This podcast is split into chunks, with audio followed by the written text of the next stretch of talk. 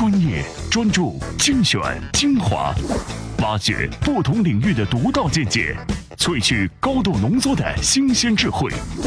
欢迎收听专栏精粹。专栏精粹，我是老彭。各位，今天节目大家听我的语气就知道了，这是典型的节后综合症啊，就是上班有点打不起精神来。但是呢，好在我们专栏精粹节目的编辑团队提前就把今天这一期节目准备好了，所以当老彭看完所有的文稿之后呢，就发觉，哎，这小长假过完的第一天就是青年节，而今天我们的这些文章还比较精神啊，所以呢，我呢也应该要稍微振作一下。那今天到底会有哪些干货？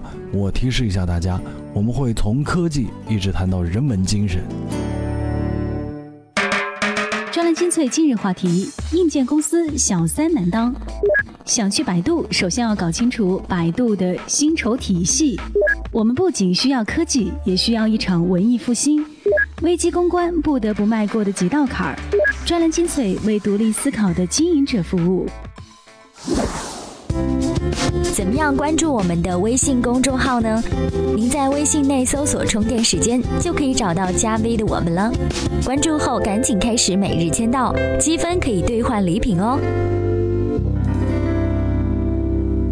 欢迎回来，这里就是专栏精粹，我是老彭。说过了，今天的节目当中，我们更多的会要从科技一直关注到人文啊。今天的第一篇文章的题目很有意思，大家都知道，叫做“硬件公司小三难当”。这个话怎么讲呢？其实啊，硬件为主的公司，苹果、三星占据了前两名，谁会是第三家呢？IT 行业很多时候是靠硬件赚钱的，但是呢，硬件却越来越不值钱。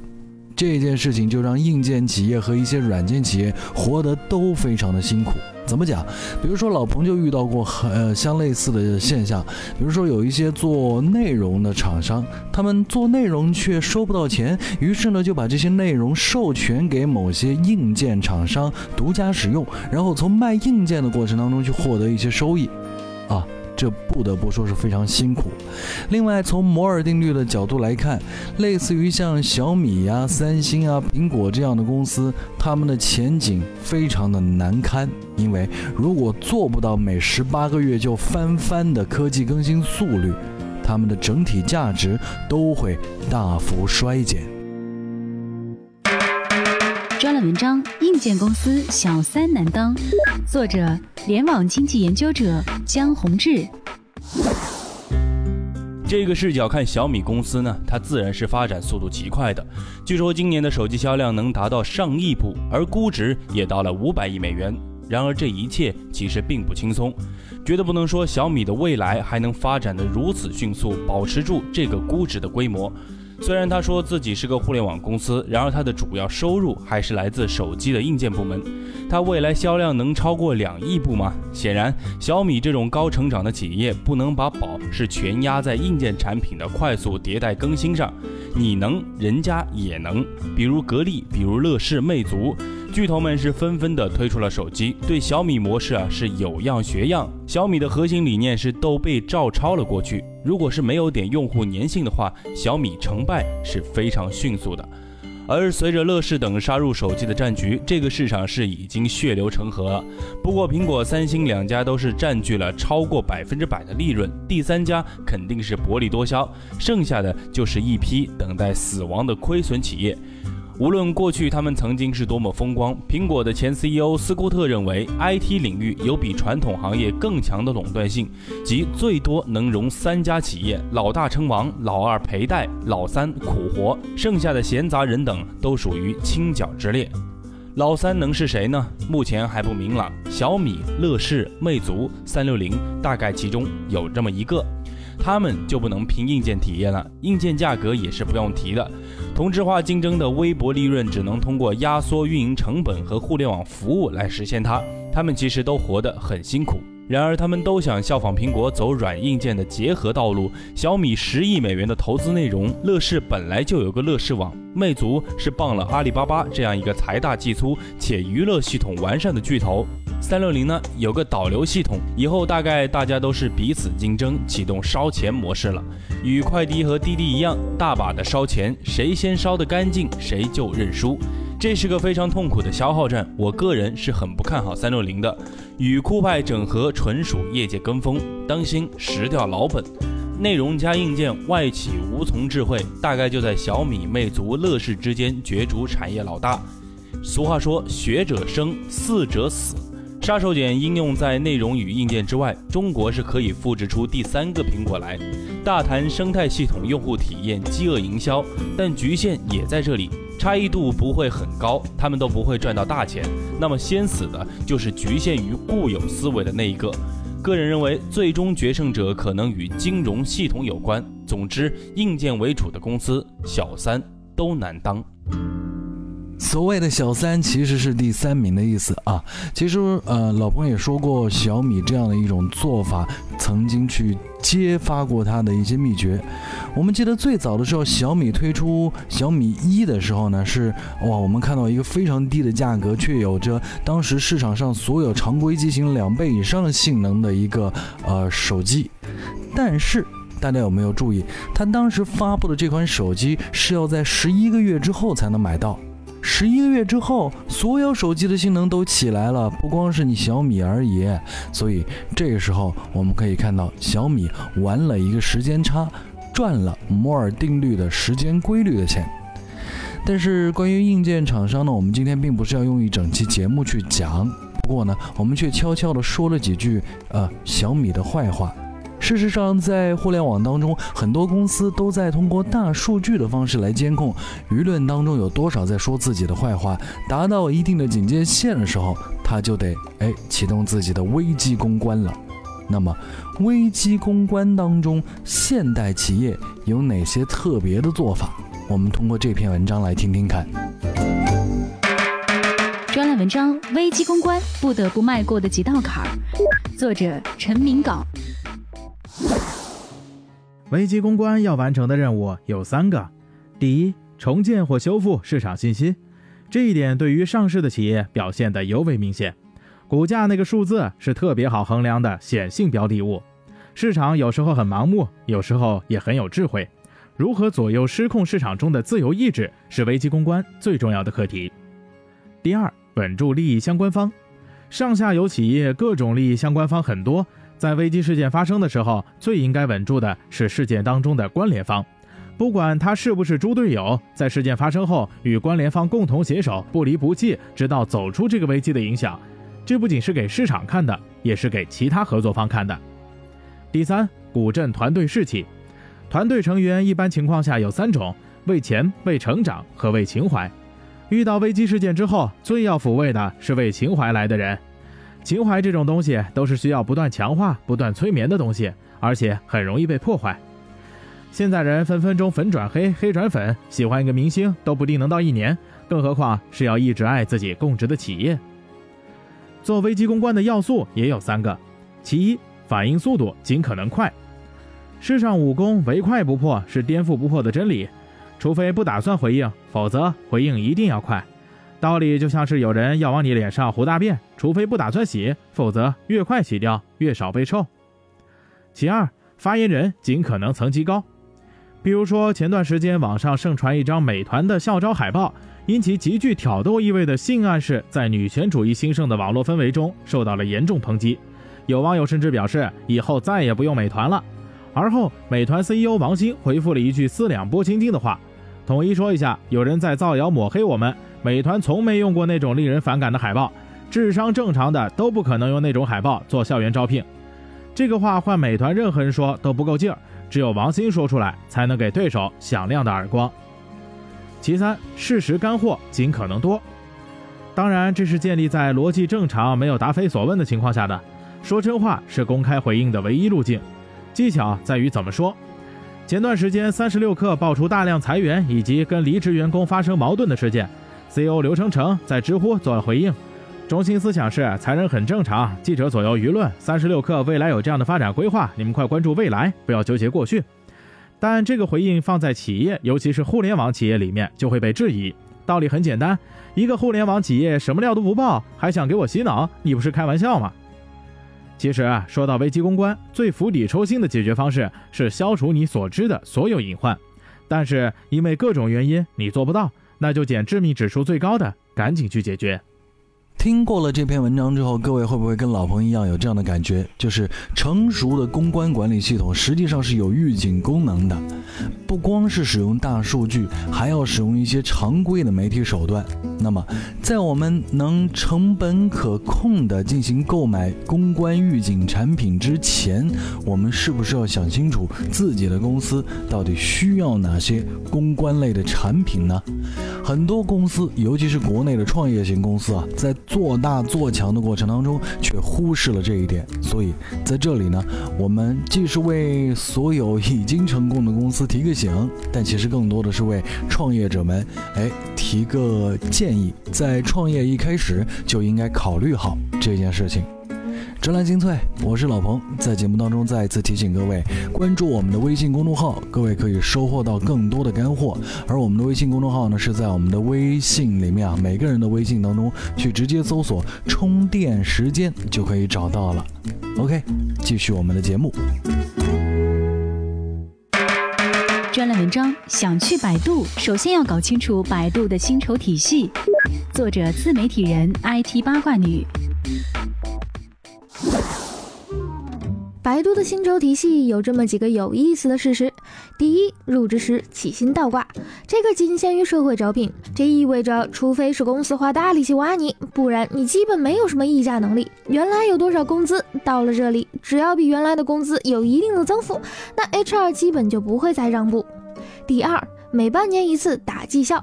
由自己的直属领导打分，绩效得一的，在全公司都是凤毛麟角，因为有比例限制，得一就可以获得很多的奖金，正常金额数乘以一点八到二的提升，得二的表现比较优异，名额会比一多一些，奖金乘以一点五左右，得三是正常，奖金无变化，得四是表现略差，奖金可能会有所降低，系数在零点八左右，得五呢就是领导让你走人了。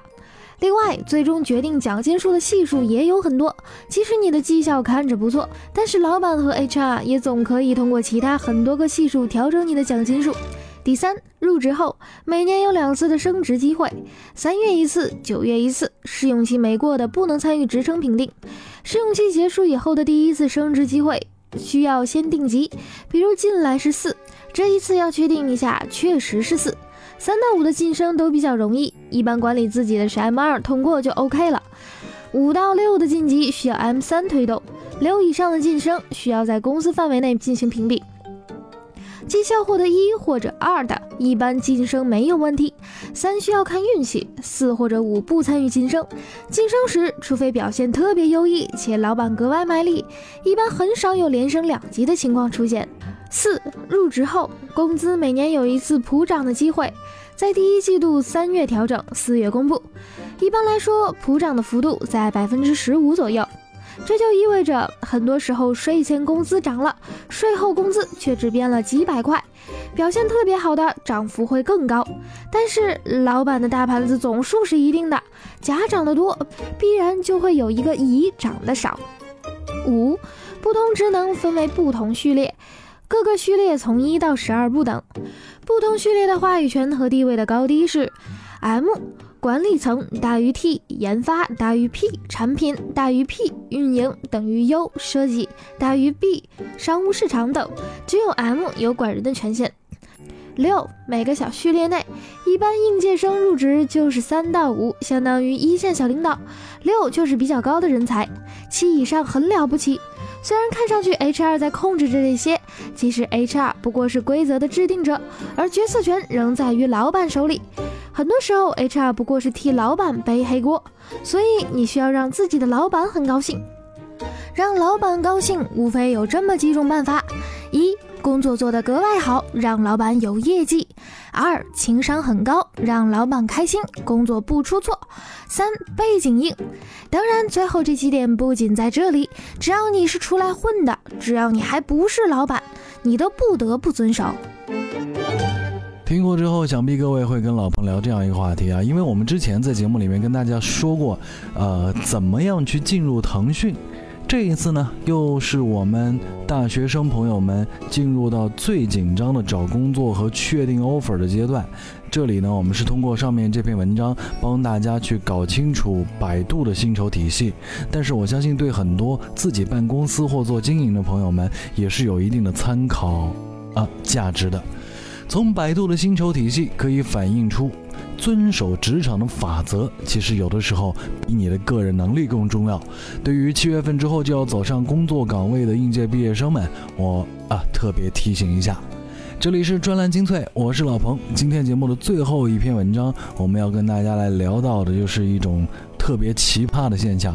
因为呃，现在我们可以看到市场上各路手机厂商的旗舰产品，他们的参数。其实都是可以秒杀 iPhone 的，但它却完全不能妨碍苹果每年赚更多的钱。为什么苹果成功后会出现这样一个现象呢？曾经的苹果可是在技术和应用领域完全秒杀所有竞争对手的。在乔布斯把科技与美糅合在一起之后，这种现象得到了一种新的解释，这就叫做美和科技的结合会使企业更成功。简单的说，就是。科技企业需要文艺复兴。专栏文章：我们不仅需要科技，还需要一场文艺复兴。作者：微众投发起人李志勇。在很多人的眼里，乔布斯之所以伟大，在于他打造了一个市值最大的公司。但实际上，苹果公司作为一样有形的东西，早晚有一天会衰落。虽然我们现在还不太好预测这个具体的时间，就像两千年的时候，我们也不太能想象微软会陷入颓势一样。但有一样事情，即使在苹果公司破产之后，大家也还会因此而记得乔布斯，那就是他把科技与美糅合在了一块儿，让两者同时体现在大众化消费电子产品中的实践。看过《乔布斯传》的人，想必都还记得，乔布斯对这一点超级执着。他前期的失败，后来的成功，都和这个有关。成功之后，就造就了一个奇葩的现象：虽然各路手机比参数都可以秒杀 iPhone，但丝毫不妨碍苹果每年赚更多的钱。那这里创造了一种新附加值的美，是什么样的一种东西呢？这个问题，美学家纠结了几千年。黑格尔的说法比较有意思，他认为美是理性的感性表达。正因为美有主观的一面，所以美与文化有关。没文化的时候，可以找到盈利模式，获得商业上的极大成功，但其实获得不了乔布斯那样的成功。单从商业的视角看，文化上的弱势会失去某些市场，但其实这远不只是商业问题。如果把任意两个由许多人组成的组织抽象成两个巨人，那么这两个巨人间的关系无外乎三种。要么对峙，要么一者杀灭另一者，要么逐步融合。这两个巨人能挥舞的武器越犀利，前两种状态就越可能导致共同毁灭，唯有后者才是出路。现实里的冷战，小说里的人类与三体人对峙等，其实都是这一类故事。而所谓务实的国家观，比如没有永恒的朋友，也没有永恒的敌人，只有永恒的利益。根本无力解决这问题，它是现实的，也是低级的。比方说，一个国家在自己外贸有优势的时候就提倡贸易自由化，但一旦自己局部呈现劣势就立刻竖起壁垒，这无疑是符合利益原则的。但这肯定会导致以邻为壑，相当于用短期的个体利益损害长期的整体利益。把公司间的竞争直接化为国家间的竞争，这事儿有极大的合理性，但其实没有未来。这可见啊，经济的发展催生出对文化的需求，这一点不管纯从商业视角看，还是从国家的视角看，都是无疑义的。中国人倒确实需要一场文艺复兴，不管是从哪个层面看，从商业上质的升级，从担负更为宏大的历史使命。从奠定再发展的基础等视角下，我们可以看到同样的需求。抛弃过往的人，往往是拧巴的，因为一旦如此，就既不能与历史对接，因为好多事情其实是忘了；也不能与外来的东西对接，因为毕竟骨子里还是带着传统而来。比如说，过去我们为父母、兄弟、朋友相处树立了很多的价值观念，这些东西并不是简单喊几句科学、自由、民主就可以抛在一边的。而复兴的含义在于找回过去并发扬光大，不抛弃历史源流，但也不束缚于过往。感谢收听我们这一期的专栏精粹，我是老彭。这档节目呢是站在巨人们的肩膀上的节目，因为我们会借鉴很多的智慧，他们每天都在思考这个世界、这些市场、我们的科技和我们的人文到底会发生什么。老彭希望通过这样一档节目，也让大家发掘我们整个团队在其中的努力。感谢收听，咱们下期再会。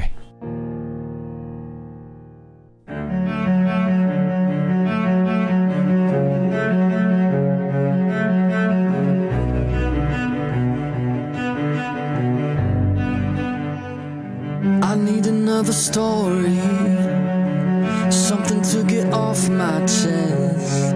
My life gets kinda boring. Need something that I can confess. Till on my sleeves I stained red from all the truth that I've said. Come by it honestly, I swear. Thought you saw me wink, no, I've been on the brink. So tell me what you want to hear.